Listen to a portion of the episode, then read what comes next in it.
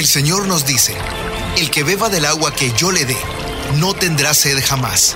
Se convertirá en él, en fuente de agua que brota para vida eterna. Y para conocer más de esa agua que nos da vida, Buenos días en el camino presenta El Cántaro, un segmento conducido por el padre José Román Flecha, doctor en teología moral, quien nos orienta sobre la verdad de nuestra fe. A continuación,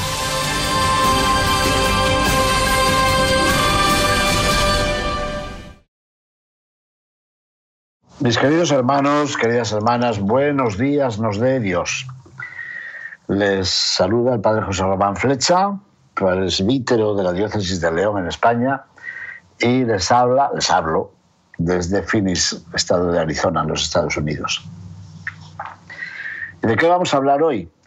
Miren, al final del año litúrgico, como en la Santa Misa estábamos leyendo el libro del Apocalipsis y surgieron muchas preguntas entre nuestros oyentes, dediqué algunos programas para hablar del Apocalipsis, del estilo, del contenido de ese libro último de la Biblia. Algo parecido está ocurriendo ahora. Estos días estamos leyendo la carta a los hebreos. Y son varias las personas que me dicen, bueno, sabemos que Pablo ha escrito a los romanos, pues serían los cristianos de la ciudad de Roma, escribió a los de Corinto, pues serían de esa ciudad de Corinto, ¿verdad? Si escribió a los filipenses, pues tenemos presente la ciudad de Filipos. Pero esta carta a los hebreos, mm, ¿dónde estaban los hebreos? ¿En qué ciudad estaban? Muy bien. Primera pregunta entonces, ¿de qué se trata en este escrito? En primer lugar, no parece una carta. Mm, el estilo no es el estilo epistolar clásico, no tiene los saludos iniciales, no tiene las despedidas. ¿De quién es esta carta? Pues hoy se discute muchísimo. Ya los antiguos, hasta Orígenes, Clemente de Alejandría, mm, pensaban que posiblemente no era de San Pablo, aunque es verdad que al final de la carta habla en un tono muy familiar sobre Timoteo, el discípulo querido de Pablo. Puede ser un autor que hace una homilía, un sermón, un pequeño tratado teológico muy interesante. Un tratado sobre Cristo, fundamentalmente sobre Cristo. ¿Qué trata de decirnos? Muchas cosas. Pero articula, organiza su homilía en cuatro partes divididas en dos segmentos cada una. En cada una de esas partes nos dice lo que creemos, primero, y lo que hemos de hacer, segundo. Es decir, la reflexión o anuncio en la primera sección y después la exhortación moral en la segunda parte. Es un esquema muy sencillo y muy eh, rápido, muy bueno también para una catequesis sobre lo que se trata de decir. ¿Y qué se trata de decir? En la primera parte se nos dice que Cristo es superior a los ángeles. Bueno, ¿y por qué dice eso? Seguramente porque en las comunidades cristianas primitivas, influidas por algún pensamiento de tipo gnóstico, alguna vez he hablado del gnosticismo. Y más ahora que el Papa Francisco menciona con frecuencia esta desviación o esta herejía que subraya el valor de las ideas, lo que sabemos, lo que conocemos. Bueno, pues algún pensamiento gnóstico, algún grupo de pensamiento gnóstico sugería que los ángeles eran superiores a Cristo. Y el autor de la carta mm, dice que no, que Cristo es superior a los ángeles. ¿Por qué? Ideas típicas del pensamiento de Juan, joánicas, porque es la palabra de Dios. Y además es la culminación de las profecías. De muchas formas habló Dios a los hombres en otro tiempo. ¿Cómo les habló? Les habló, les habla, nos habla, en primer lugar, a través de la naturaleza. Lo hemos dicho esto al reflexionar sobre los magos, ¿verdad? Llegaron a conocer a Jesús por la naturaleza, viendo una estrella. Bueno, pues de muchas formas Dios habló y nos habla por la naturaleza. Recordamos a San Juan de la Cruz, cuando se le pregunta, ¿dónde está el amado? Y él responde, mil gracias derramando, pasó por estos sotos con presura, y yéndolos mirando con sola su figura, vestidos los dejó de su hermosura. Pues bien, la naturaleza es un libro. Dios nos ha hablado por la naturaleza. Además nos ha hablado por los profetas, Isaías, Jeremías, Ezequiel, Daniel, Oseas, Amós, antes, ¿verdad? Los profetas de antes y los profetas de ahora, que también sigue hablándonos por medio de los profetas. Pero el autor de la carta dice que la revelación de Dios ha culminado en Jesucristo. De muchas formas nos habló Dios, por la naturaleza, por los profetas y últimamente por su Hijo. Así que en eso coincide con el pensamiento del Evangelio de Juan y sobre todo la primera carta de Juan. Cristo superior a los ángeles, profeta de Dios, revelador. Consecuencia, hemos de escuchar a Cristo, adorarlo, reconocerlo como nuestro Señor. Esto se encuentra desde el capítulo primero, desde el capítulo primero, versículo primero, hasta el capítulo 2, versículo 4. Y de ahí en adelante hay una segunda parte, desde el 2, 5 hasta el 8, 12, hasta el capítulo 8, versículo 12, en el cual se presenta a Cristo como sumo sacerdote y como sumo sacerdote misericordioso. Esto ha hecho pensar que la carta podría estar dirigida a algunos cristianos provenientes del judaísmo que añoraban, extrañaban el culto, el culto antiguo en el templo de Jerusalén. Se supone que cuando se escribe la carta no ha sido destruido el templo de Jerusalén, que fue destruido por los romanos en el año 70. Eso indica que la carta puede haber sido escrita entre los años 60 y 70. ¿Y qué dice? Que el culto antiguo era importante, claro, pero que el culto nuevo es mucho más importante. Cristo es sacerdote. Y es un sacerdote superior a los sacerdotes del Antiguo Testamento, por muchas razones. Primero, porque los sumos sacerdotes de antes entraban en el santo de los santos, en la parte más noble, digamos, del templo de Jerusalén, una vez cada año para purificarse ellos mismos y para purificar a su pueblo. Cristo no ha necesitado entrar cada año, ha entrado una vez en el santuario de Dios y no ha ofrecido además la sangre de una ternerita o de un cordero, sino que ha entrado con su propia sangre, se ha ofrecido él a sí mismo en sacrificio. Y de una vez y para siempre. Nos ha salvado de una vez y para siempre. Pero además, el sumo sacerdote tenía que purificarse también de sus propios pecados. Cristo no. Cristo ha entrado para manifestarnos el amor de Dios y la misericordia de Dios. Por Él Dios viene a nosotros misericordiosamente y por Él nosotros llegamos a Dios, por la misericordia que Cristo nos ha revelado. La tercera parte nos habla de Cristo sacerdote, pero según el orden de Melquisedec. ¿Quién era este Melquisedec? Era un sacerdote cósmico con el cual se encuentra Abraham después de haber vencido a aquellos reyes cananeos. Bueno, mi profesor de Sagrada Escritura decía reyes, eran reyes de un pueblecito, eran como los alcaldes de hoy, más o menos. Pues bien, después de vencer a estos reyezuelos, Abraham se encuentra con Melquisedec, le ofrece el diezmo y pide que ofrezca un sacrificio. Melquisedec, dice la carta de los hebreos, significa rey de justicia. Sedek, la Sedek es la, la Sedaka es la justicia de Dios. Y la raíz Melki significa Dios. Pero es que además es rey de Salem, que se supone que es o Jerusalén o que sería un nombre común para indicar rey de paz, el Shalom de Dios. Bueno, pues es interesante ver que Abraham respeta a este sacerdote. Un sacerdote que, según la carta a los hebreos, es superior al sacerdocio del pueblo judío. ¿Por qué? Claro, esto me gustaría dibujarlo como hacíamos en clase, ¿verdad? En un, blackboard, en un tablero. Mire, Abraham ofrece un sacrificio por medio de Melquisedec. Le pide a Melquisedec que sea su sacerdote. Y Abraham, vamos a ir bajando, es el padre de Isaac, Isaac es el padre de Saúl y de Jacob, Jacob es el padre de Judá y sus hermanos, ahí aparece Leví y el sacerdocio levítico.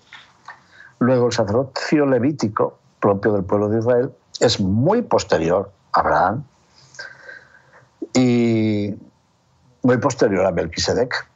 Cuando el Salmo 119 alude a un futuro Mesías y dice que el sacerdote según el orden de Melquisedec, está en cierto modo anunciando el nuevo sacerdocio. Y la carta a los hebreos nos dice, ese nuevo sacerdote según el orden de Melquisedec es Jesús. Es un sacerdote sin origen conocido, porque de Melquisedec dice, no sabemos el padre ni la madre, aparece sin genealogía, y su sacerdocio invade los tiempos, un sacerdote eterno. En la fachada del seminario de San Isidoro de León, donde viví seis años como seminarista y un año posteriormente ya como sacerdote, hay un mosaico, obra de un artista, de un autor austriaco que se llama Winternitz, Adolfo Winternitz. Y en ese mosaico se encuentra a Cristo con el cáliz y la hostia en las manos. Y a los lados escrito en latín y en griego, tú eres sacerdote para siempre. Bueno, pues esa confesión de Cristo sacerdote a través de los tiempos, la encontramos precisamente en esta tercera parte de la carta a los hebreos, desde el capítulo 8, versículo 13, hasta el capítulo décimo, versículo 18. Una vez más, por tanto, se nos dice que el sacerdocio de Cristo es un sacerdocio del orden de Melquisedec, no del orden de Leví. Por tanto, es un sacerdocio anterior a la ley, anterior al templo de Jerusalén, anterior a los sacerdotes hebreos. Además, hay una diferencia respecto a la ofrenda, porque los sacerdotes hebreos ofrecían una, ternera o un cordero. Así lo recuerda el autor de la carta a los hebreos. Pero es que Melquisedec había ofrecido como sacrificio pan y vino. Vamos a ver en la hermosa sacristía del monasterio de Montserrat, en Cataluña, en España, tenemos una representación pictórica muy interesante sobre Melquisedec y otros sacrificios también del Antiguo Testamento, como para indicar que en su sacrificio, en su ofrenda del pan y del vino, hay un anticipo, una imagen, un símbolo, una profecía del sacramento de la Eucaristía. Bueno, todo eso nos dice que Cristo es causa de salvación eterna, que ha sido consagrado, definitivamente consagrado, para ser nuestro sumo sacerdote. En consecuencia, como en las dos partes anteriores, hay una exhortación que nos invita a confiar en este sacerdote del cual nos viene la gracia, la salvación y la vida. Una cuarta parte de esta este escrito, este tratado teológico, está dedicada a la fe. Es un capítulo bellísimo. Desde el capítulo 11, versículo primero, hasta el capítulo 12, versículo 29. El autor dice que nos apoyemos en la fe es algo parecido a lo que había dicho Pablo, refiriéndose también a la profecía que Isaías dirigió al rey Acab. Si no tienen fe, ustedes no tendrán apoyo, caerán. Bueno, pues esta carta también nos invita a tener fe. Y recuerda la fe de los antiguos. Va recordando muchos personajes del Antiguo Testamento. Por la fe Abraham salió de Ur de Caldea por la fe y así va siguiendo, siguiendo. Cómo la fe informó la vida de todos los personajes del Antiguo Testamento. Es un tema muy hermoso, seguramente les podría servir a ustedes y a mí también, hasta para un retiro personal y un retiro comunitario. Cómo la fe es el hilo conductor, o dirían hoy, el eje transversal de toda la revelación. Viene a decirnos que todo lo que ha ocurrido en la historia de la salvación es, en el fondo, una narración de la fe. La fe, por cierto, entendida no solamente como afirmación de las verdades, sino como entrega de la vida. Bueno, en clase a lo mejor diríamos, hay una fe que creemos y hay una fe con la que creemos. Bueno, lo digo de una forma muy sencilla, ¿eh? en clase lo complicamos un poco más. Hay personas que dicen, sí, yo creo, creo todo lo que dice el credo, creo todo, creo todo lo que dice la fe católica, creo todo lo que dice la Iglesia, pero luego no tienen confianza en Dios, no se abandonan en las manos de Dios, no se preguntan qué está queriendo Dios de mí. Es decir, su fe es con mucha frecuencia intelectual, una fe con contenidos de verdades, mientras que la fe puede ser entendida también como confianza, como fiducia, como entrega personal. Bueno, pues el autor de la carta a los hebreos parece referirse sobre todo a este estilo de, de fe, de fe de confianza, de fe de entrega en el Señor. Y pide a los cristianos que vivan de esa fe.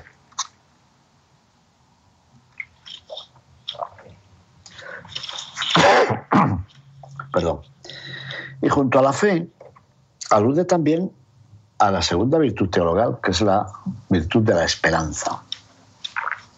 A ver, seguramente ustedes habrán visto en el mantel del altar de la iglesia parroquial, donde ustedes acuden a la Santa Misa, que a veces aparecen las tres virtudes representadas con símbolos. La fe algunas veces se representa con la imagen de una mujer con los ojos vendados o con un cáliz, para hacer una referencia a la Eucaristía. La caridad se suele representar con la imagen de una mujer que amamanta a un bebé o que reparte monedas. Y también algunas veces se representa con una cruz, para indicar que por amor Cristo se entregó a la cruz por nosotros. Y la segunda virtud, ¿cómo se representa? Con la imagen de una áncora o un ancla. El ancla que sujeta a los barcos o las barquillas al fondo del mar, al fondo del lago, al fondo del río, para que no se los lleven las corrientes. Bueno, pues el autor de la carta a los hebreos dice que también nosotros tenemos un ancla, y un ancla que nos amarra al misterio de Dios. Y esa ancla, me acuerdo de los adjetivos en griego, asfalek, kaibebayan, esa, esa ancla es firme y creíble.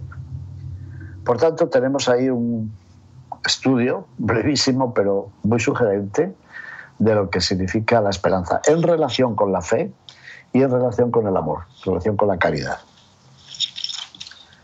Lo mismo que Pablo, en la primera carta a los tesalonicenses, había aludido a las tres virtudes teologales, en el primer escrito cristiano y en el primer capítulo se habla de la fe, de la esperanza y de la caridad, añadiéndolas a las antiguas virtudes morales de los griegos, que eran la prudencia, la justicia, la fortaleza y la templanza. Repito, lo mismo que Pablo habla de las tres virtudes teologales, también el anónimo autor de la carta a los hebreos nos invita a vivir de esas tres virtudes teologales. Y por último, hay una conclusión con algunos consejos pidiendo a los cristianos que vivan en concordia. De todos esos consejos, yo creo que el que más me gusta es el de la hospitalidad. Dice en el capítulo 13 que practiquemos la hospitalidad, la acogida. ¿Por qué? Porque algunos, sin saberlo, sin enterarse, al practicar la hospitalidad, creyendo que acogían a humanos, a peregrinos, en realidad estaban acogiendo al mismo Dios. Y ustedes dirán, ah, eso me suena de algo. Claro, cómo no. El autor de la carta a los hebreos está refiriéndose a la imagen de Abraham que en una tarde, después del almuerzo, está descansando a la entrada de su carpa, de su tienda de campaña, y ve venir a unos peregrinos y les pide que, se detengan, que él les ofrece hospitalidad, no solo, sino que busca un animal de sus rebaños y lo prepara y les ofrece comida. Ese relato lo encontramos en el libro del Génesis, como saben, en el capítulo 18. Y se sitúa eh, más o menos en el encinar de Mambré, cerca de Hebrón. Efectivamente, pensando que recibía a unos peregrinos que venían del desierto, Abraham dio hospitalidad al mismo Dios, que luego le reveló lo que pensaba hacer de las ciudades pecadoras de Sodoma y Gomorra, las ciudades de, la olla, donde está el Mar Muerto, pero además le reveló que la esposa de Abraham, Sara, en el plazo de un año tendría un hijo, cosa totalmente inverosímil dada la edad de Abraham y de Sara. Pues bien, aquel antiguo recuerdo de la hospitalidad de Abraham ahora se hace presente también en la carta a los hebreos, que invita a aquellos que van a leer ese estudio teológico a practicar la hospitalidad como una virtud característica tanto del pueblo judío como del nuevo pueblo de la nueva alianza.